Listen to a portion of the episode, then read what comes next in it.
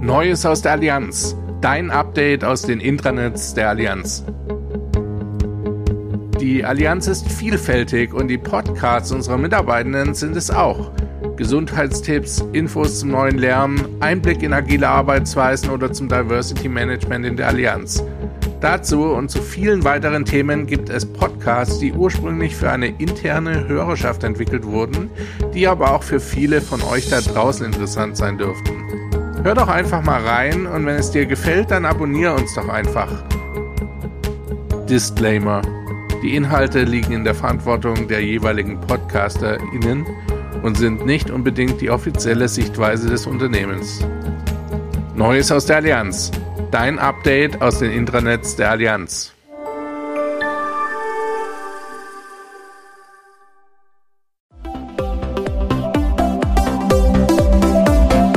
AMP. Unser Weg ins Allianzmanagement.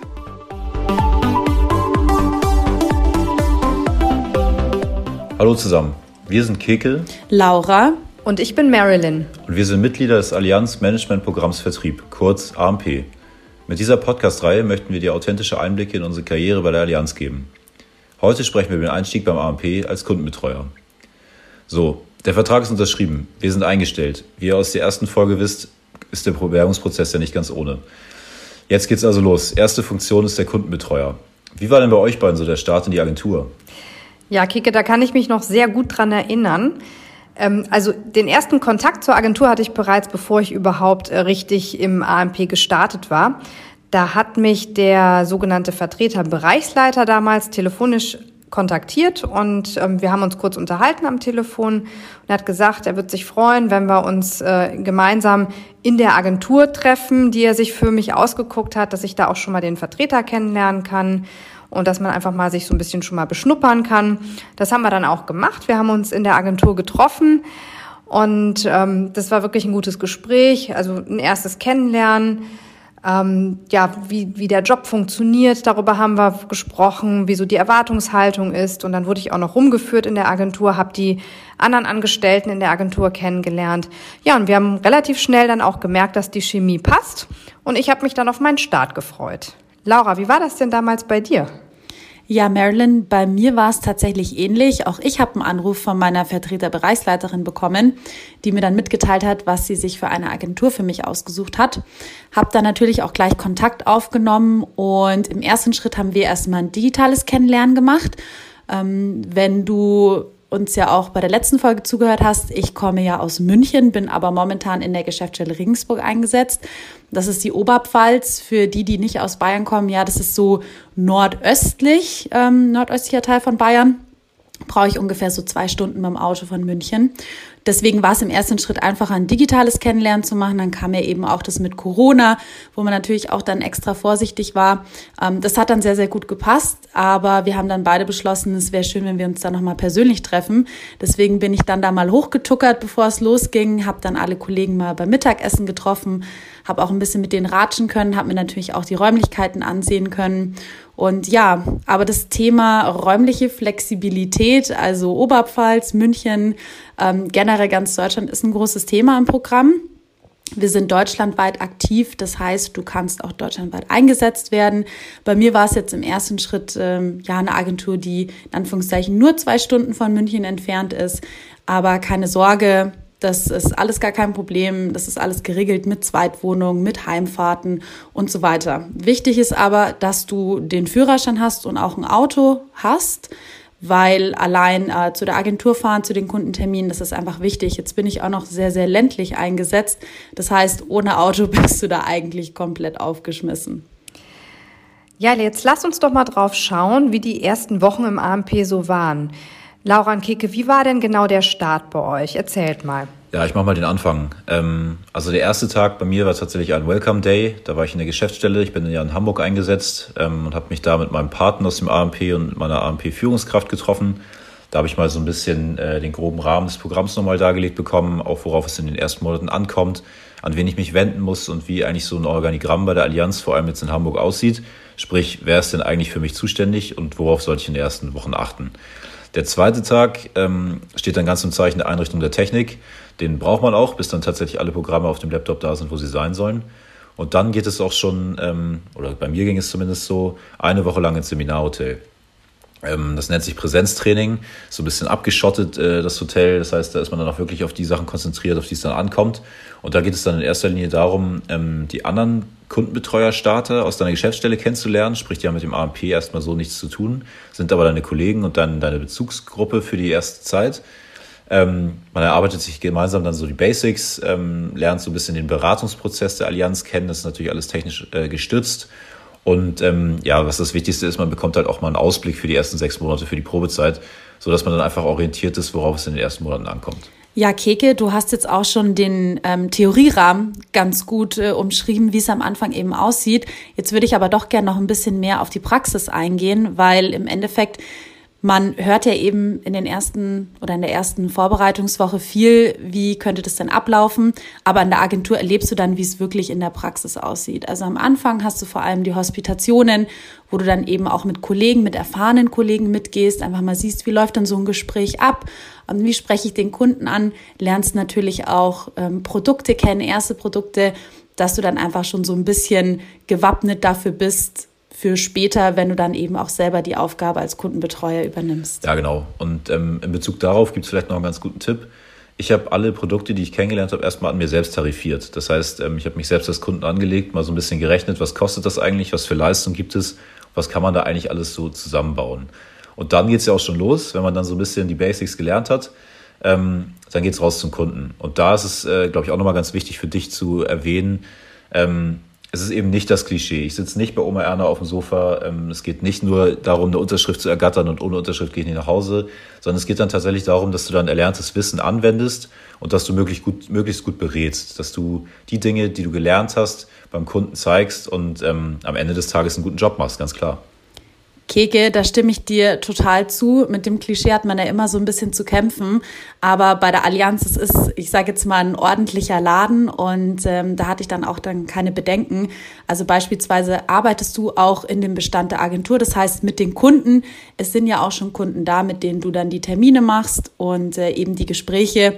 Ja, also die Kundengespräche, die sind ja auch nur eins von zwei wichtigen Punkten. Da gibt's ja noch was anderes, nämlich die Ausbildung zum Versicherungsfachmann, Fachfrau die man ähm, auch mal eben so nebenbei durchläuft und die IHK-Prüfung, die man am Ende ablegen muss. Ähm, Laura, kannst du uns vielleicht was zur Ausbildung bzw. Prüfung erzählen? Ja, super gerne, Marilyn. Also ich denke mal, unser Zuhörer fragt sich jetzt, oh je, ich komme aus einem Studium und soll dann direkt nochmal eine Prüfung machen. Ja, ist so, aber ich kann euch da die Angst nehmen, ihr werdet super drauf vorbereitet. Ähm, ihr habt dann wöchentlich sogenannte Geschäftsstellentreffen, wo ihr euch dann eben auch mit den Leuten ähm, kurz schließt, die ja zur selben Zeit wie ihr angefangen habt, die dann auch zum selben Zeitpunkt, nämlich so circa dreieinhalb Monate nach dem Start die Prüfung schreibt. Ähm, ihr seid dann mit den Trainern zusammen und geht dann eben auch nochmal die ganzen Inhalte durch, die ihr euch im Selbststudium angeeignet habt. Ihr habt dann natürlich auch noch so Allianz-Zwischentests, nennt man die die dann so ähnlich aufgebaut sind wie die IHK-Prüfung, wo dann einfach schon mal so ein bisschen in die Fragestellung reinkommt. Beispielsweise, mir hat das auch im Studium immer sehr gut geholfen. Ich bin mehr so ein Fragelerner gewesen, weil ich dann das einfach schon ein bisschen anwenden konnte. Und ja, direkt vor der IHK-Prüfung, ein oder zwei Wochen davor, habt ihr dann nochmal so ein Präsenztraining. Ähm, wie Keke das bereits angesprochen habt, äh, wenn möglich, finden die dann immer im Hotel statt, dass ihr euch da einfach wirklich ausschließlich auf das Thema vorbereiten könnt. Da werden nochmal die letzten Fragen geklärt. Ihr werdet da optimal ja, vorbereitet und ähm, dann läuft es auch. Also da will ich euch auch wirklich oder dir die Angst nehmen, das geht. Ja, ähm, Angst ist, ist vielleicht da auch nochmal ein ganz gutes Stichwort. Ähm, ich muss ganz ehrlich sagen, die ersten sechs Monate und auch die erste Phase so als Kundenbetreuer ist schon, schon eine stressige Zeit. Ähm, das ist nicht mal so eben gemacht. Ähm, da muss man auch, auch so ein bisschen Gas geben. Aber ich kann auch dir da die Angst nehmen. Ähm, du hast halt einen super Rückhalt durchs AMP. Also du bist sowohl von deiner Führungskraft als auch von deinem Paten jederzeit gut beraten, da dir mal einen Tipp abzuholen. Ähm, wir haben inzwischen tatsächlich auch so einen genannten Starterkreis initiiert. Da treffen wir uns zweiwöchentlich mit den, mit den neuesten äh, Startern sozusagen aus dem Programm und tauschen uns so ein bisschen aus. Und es tut dann auch tatsächlich gut, da mal Tipps und Tricks zu teilen, vielleicht auch einfach mal Dampf abzulassen.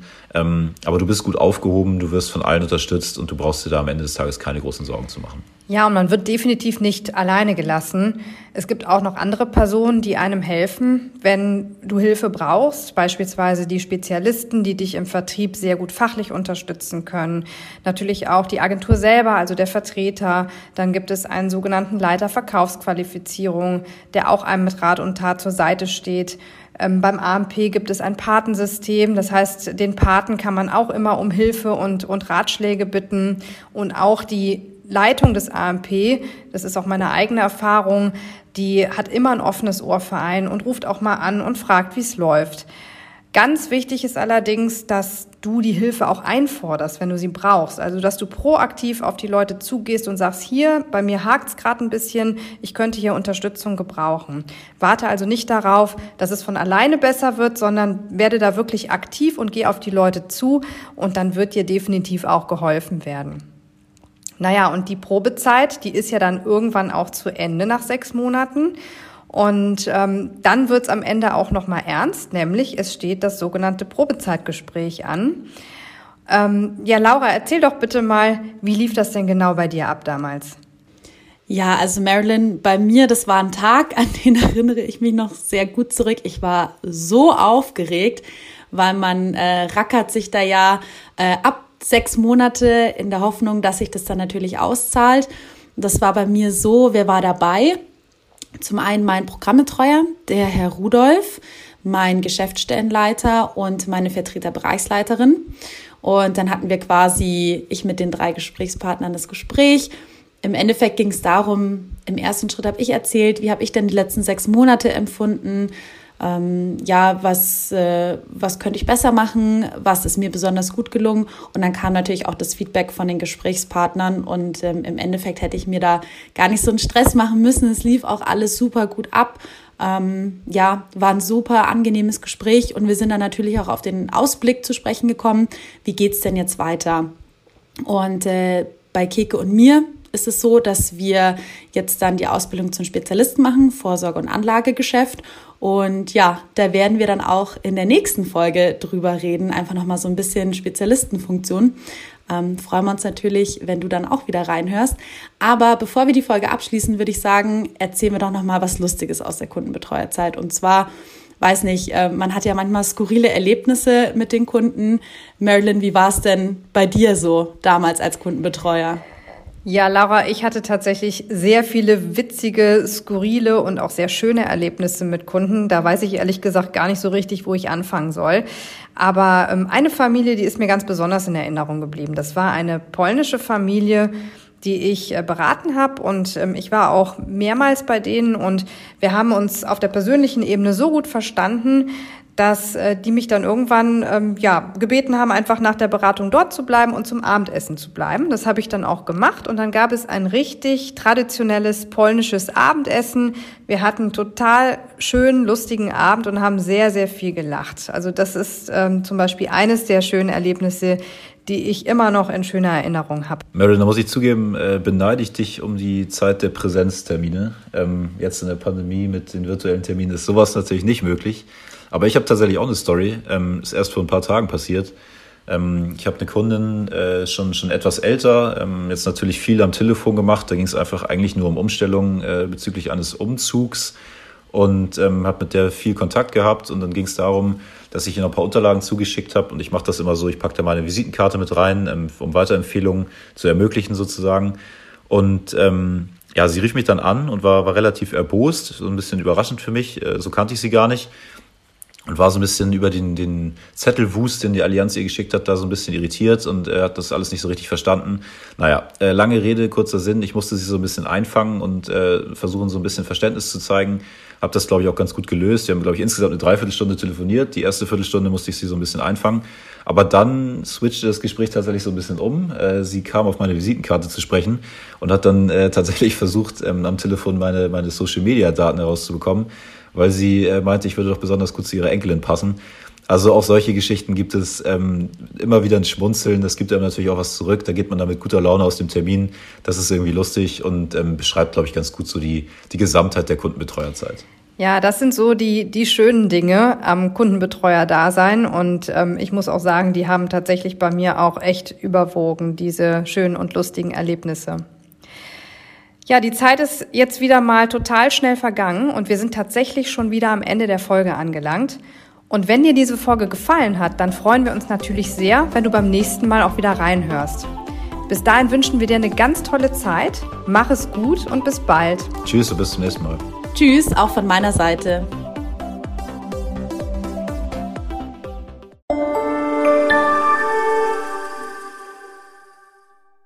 Jetzt kommt Werbung. Du möchtest Innovation vorantreiben und die Versicherungsbranche revolutionieren? Erfahre mehr über deine vielfältigen Karrieremöglichkeiten auf careers.allianz.com. Join us. Let's care for tomorrow.